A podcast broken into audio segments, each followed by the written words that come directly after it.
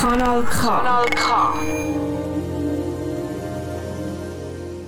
Ganz allein daheim wird es aber auch mal schnell langweilig. Wie kann man in Zeiten von Social Distancing gleich noch mit seinen Freunden und Freundinnen Kontakte und auch Spiele spielen? Von der Nisha Tangeswaran erfahren das. Man steht vorne an der Wand, zeichnet etwas und alle müssen erraten, was man gerade malt. Das Spiel ist bekannt unter dem Namen Mantigsmolen. Im Scribble.io ausgeschrieben S K R I B B L www.io kann man es digital machen. Mit ein paar Freunden macht man einen Spruchanruf und teilt den Link vom Spiel. Wenn alle mal im Spiel scribble.io drin sind, kann die spielleitende Person auswählen. Die Auswahl liegt bei der Anzahl von Runden, der Spruch und ob die Teilnehmenden sogar eigene Wörter brauchen. Die Person, die gerade am Molen ist, kann die Farbe und Größe von ihrem Pinsel auswählen – für die kleinen und grossen Patzer gibt es natürlich noch einen Gummi. Der Rest der Truppe schreibt ihre Vermutungen in einem Chat. Dann hört man die Tastatur von allen. Wenn das Richtige erraten wird, leuchtet das Grün auf. Die anderen sehen dabei nicht, was das richtige Wort ist. Je schneller das Wort erraten wird, desto mehr Punkte gibt es. Ich habe Scribble.io mit meinen Freundinnen und Freunden gespielt und ich kann es sehr empfehlen. Es ist lustig und kann die Zeichnungskünste von allen Führer holen. Oh mein Gott, das ist mega schlecht. Manche Wörter sind einfach zu malen. Bei anderen muss man richtig überlegen, wie man es will vermitteln. Beispiel dafür wären Zucker, Landenei oder auch ein Stinktier. Das führt dann zu ganz vielen lustigen Vermutungen. Uh, ja, wieso hast du den Kopf zuletzt gemacht? Ja, gell. ich habe Cascodoni.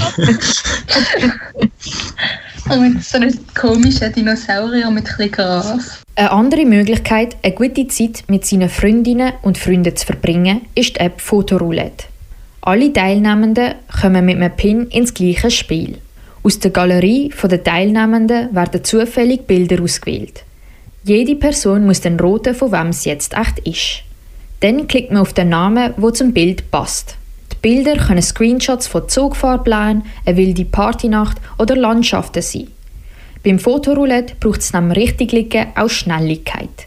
Dann bekommt man noch mehr Punkte. Mit Bezahlung kann man die Erweiterung spielen, nämlich mit Videos. Auch dort werden Videos zufällig aus der Galerie ausgewählt. Ich finde es ein gutes Spiel, zum Freunde noch besser kennenlernen. Es kommen zum Teil Bilder, wo man gar nicht erwartet. Aber man fühlt sich auch gut, wenn man merkt, dass man die Freundinnen und Freunde sehr gut kennt und alles richtig rotet. Es kann mit der Zeit aber auch langweilig werden, weil man langsam versteht, wer welche Bilder hat. Wer lieber Quizspiel hat, wird Kahoot lieben. Bei einer Videokonferenz kann die spielleitende Person den Bildschirm vom Spiel teilen. Jede teilnehmende Person braucht ein Nattel.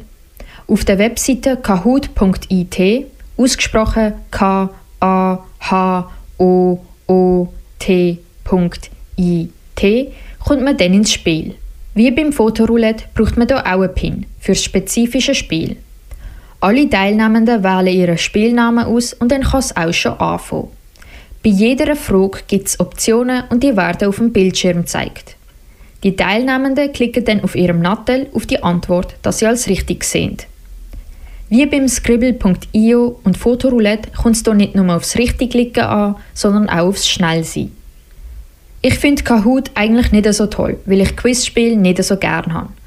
Aber meine Kolleginnen sind mal auf die Idee gekommen, ein Kahoot-Spiel selber zu machen. Das kann man ganz einfach auf der Webseite machen.